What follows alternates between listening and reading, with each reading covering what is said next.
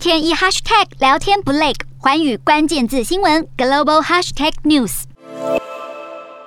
来看到非洲猪瘟在全球造成的数亿猪只染疫死亡，虽然对人体无害，却是最具破坏性的牲畜疾病之一。越南农业与农村发展部在六月一号就宣布成功开发出了可对抗非洲猪瘟的疫苗，预计将会在六月三号颁布上市许可。越南从二零一九年与美国专家合作开发疫苗，并且进行了五次临床实验，安全性和有效性都获得了美国农业部农业研究署的确认。越南官员就表示，这支疫苗的免疫效果能够持续六个月的时间。而由于目前还没有其他国家成功商业化生产抗非洲猪瘟的疫苗，因此越南有望领先全球，成为第一个出口猪瘟疫苗的国家。